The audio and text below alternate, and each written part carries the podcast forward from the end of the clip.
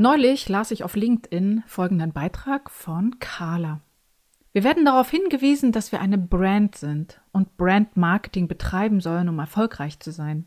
Ist das identisch mit du bist eine Marke und sollst diese Marke bewerben? Worin besteht der Unterschied zwischen Marke und Brand? Oder gibt es gar keinen Unterschied und der internationale Begriff verdrängt einfach nur den alten Begriff Marke, sozusagen Inhalt versus Sprachhülle? Wer kann das definieren? Ich habe ihr daraufhin geantwortet. Marke.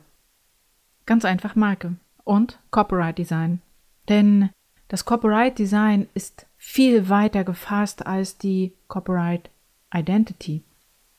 Übrigens, der Berliner drückt das ganz einfach aus. Der sagt nämlich, was ne Marke?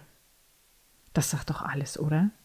Hallo und herzlich willkommen zu Snackable Häppchenweise Grafiktipps.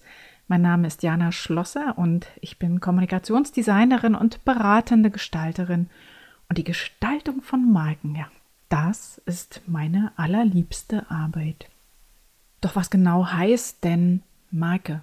Marke bzw. Brand, denn Brand ist schlicht und ergreifend einfach die englische Übersetzung für Marke. Und ich bin nicht der Meinung, dass man in dieser Zeit der vielen Anglizismen auch Marke noch auf Englisch ausdrücken muss. Also, was genau heißt Marke? Viele Selbstständige denken ja bei dem Begriff Marke oder sogar bei dem Begriff starke Marke, bei dem Ausdruck starke Marke an große Unternehmen. Adidas, Coca-Cola, die Deutsche Bahn, der Bundestag oder sonst irgendwas.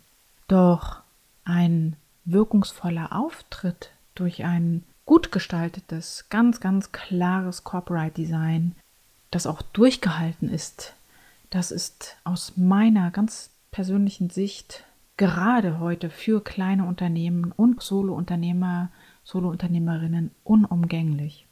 Man kommt nicht mehr drum rum. Warum? Weil es dich zeigt. Dich. Dein Unternehmen, dein Angebot. Und zwar auf fünf verschiedene Art und Weise sozusagen in einem. Erstens, es zeigt dich authentisch. Das heißt, dein Auftritt entspricht absolut dir.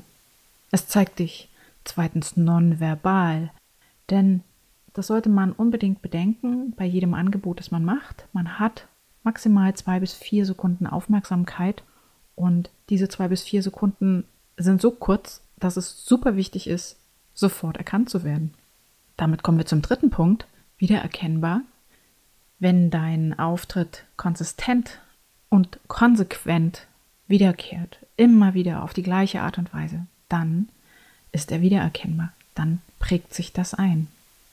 Gefolgt, viertens ist dann natürlich die Einzigartigkeit.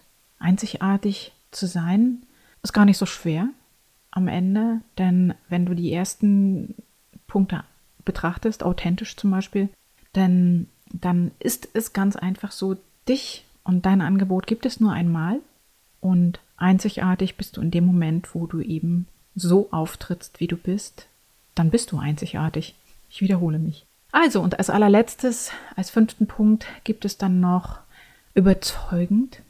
Denn überzeugen tut man ja nicht von jetzt auf gleich, sondern überzeugen tut man, indem das eigene Angebot immer wieder untermauert wird, immer wiederholt wird, immer wieder aus anderen Angeboten heraussticht. Und das passiert mit einem Alleinstellungsmerkmal. Also diese fünf verschiedenen Punkte, authentisch, nonverbal, wiedererkennbar, einzigartig und überzeugend, sind die wesentlichen Bestandteile, die Marke ausmacht. Braucht man das denn nun wirklich? Also ich glaube, die Frage stellt sich gar nicht mehr.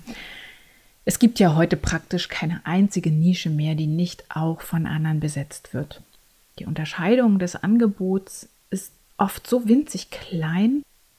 Wie kann man das dann schaffen, ohne aufzugeben? Das heißt, braucht es mich noch, wenn ja alles schon bedient ist? Aber ja, natürlich. Jedes Angebot ist einzigartig und deswegen ist jedes Angebot auch notwendig und muss nicht aufgegeben werden, weil es schon fünf andere Anbieter gibt. Einzigartig ist allerdings eben die Art der Kommunikation, die Art und Weise, wie du deine Kunden ansprichst, die Art und Weise, wie du dein Angebot darstellst und auch die Art und Weise, wie du dein ganz persönliches Auftreten nach außen zeigst. Diese Art und Weise entscheidet heute darüber, ob Kunden mit dir ins Geschäft kommen oder nicht. Und das läuft wirklich ganz, ganz viel über eine individuelle und persönliche Darstellung und es läuft über ein konsistentes und immer wieder erkennbares Auftreten. Und deswegen jetzt einfach nochmal zum Punkt Markengestaltung. Was gehört denn dazu zur Markengestaltung? Ich habe vorhin gesagt, dass ähm, Marke mehr ist als Copyright Design. Ähm, ich finde, dass zur Marke zwei verschiedene Dinge gehören oder das Marke aus zwei verschiedenen Positionen aufgebaut ist. Und zwar das eine ist die Copyright Identity, also die Identität, und das andere ist das Copyright Design. Die Copyright Identity ist praktisch deine Identität, die sich ausdrückt. Erstens in einer Wortbildmarke. Früher sagte man einfach nur Logo, heute sagt man Wortbildmarke, weil meistens gehört dazu auch ein Name, meistens gehört dazu auch ein kurzer Slogan und oft gehört dazu eben ein Zeichen. Das ist dann eben die Wortbildmarke. Deine Copyright Identity wird dargestellt auf deiner Website unbedingt und natürlich neben deiner Website auch auf den Social Media Kanälen, also egal ob in Form von Beiträgen, Posts, Video oder Podcast. Dort wird sie dargestellt, deine Identität. Deine Identität wird auch dargestellt in den Drucksachen, die du hast. Also die müssen nicht mal gedruckt sein. Ein Briefbogen oder eine Rechnung wird heutzutage ja meistens online verschickt und trotzdem sieht sie aus wie ein A4, DIN A4 Blatt, ein Druck ein Brief sozusagen. Und am Ende ähm, gibt es auch noch Werbeartikel, die du versendest, entweder zur Weihnachtszeit an beliebte Kunden oder als Dankeschön oder, oder, oder. Darüber habe ich übrigens auch schon mal eine Podcast-Folge gemacht, Merchandising. Das alles gehört zur Corporate Identity. Das Corporate Design wiederum gestaltet diese Corporate Identity und zum Design gehören das Naming, also der Ausdruck deines Namens, deines Slogans auch, einschließlich Logo, also eines Bildzeichens. Dann gehört dazu deine Farbsystematik. Wie wirst du farblich wahrgenommen? Als nächstes gehört dazu die Schrift und die Typografie. Es gehört dazu das Wording, also mit welcher Tonalität drückst du dich wiedererkennbar aus. Es gehört die Materialität dazu, denn wir leben nun mal nicht nur online, sondern auch offline, Gott sei Dank. Und das alles braucht ein Konzept. Das Konzept gehört zum Corporate Design dazu zu wissen, was will ich wie nach außen bringen, sollte vorher durchdacht werden, bevor ich es gestalte. Und dieses Konzept hat natürlich auch eine Ordnung, beziehungsweise in allem steckt eine Ordnung. In allem steckt Ordnung, denn sonst, äh, also man kann auch Chaos gestalten, aber selbst das Chaos hat am Ende dann eine Ordnung. Also das Corporate Design, nochmal zusammengefasst, besteht aus Naming, Logo, Farbsystematik, Schrift und Typografie, Tonalität, in Klammern Wording, Materialität, das Konzept und die Ordnung.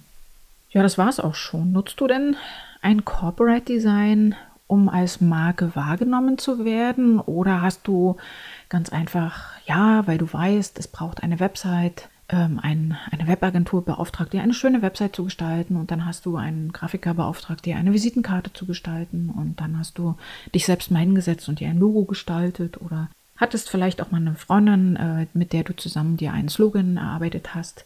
Das ist eben nicht unbedingt eine konsistente Marke, sondern Marke heißt, die Dinge so zusammenzuführen, dass sie bewusst gestaltet sind, bewusst genutzt wird und ähm, damit eben auch Professionalität und Einzigartigkeit zeigt.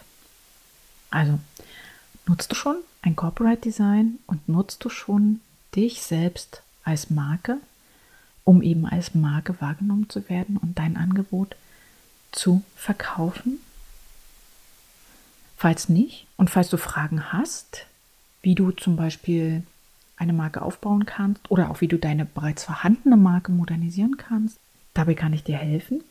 Ich kann dir auch ganz einfach damit helfen, beratend, deswegen beratende Gestalterin, indem ich dir einen Blick von außen gebe, indem ich mir deine Sachen angucke und dir dann spiegel, was ich sehe und womit ich klarkomme oder auch nicht. Also gerade auch Customer Journey auf der Website etc. Beziehungsweise ich kann dir natürlich ebenso helfen, wenn du eine eigene Marke aufbauen möchtest und noch ganz am Anfang stehst.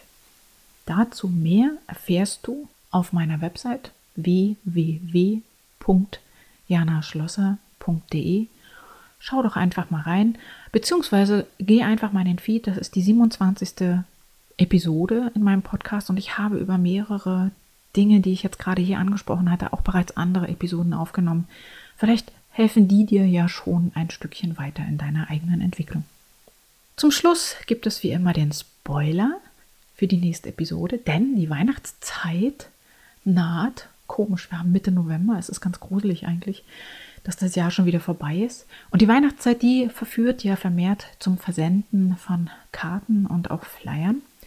Und ich dachte mir, ich gehe mal wieder in einen ganz praktischen Tipp mit der Überschrift schief gewickelt oder quer gefalzt. Was solltest du bei der Gestaltung von gefalteten Karten und Flyern unbedingt beachten? Bis dahin, sei neugierig. Deine Jana.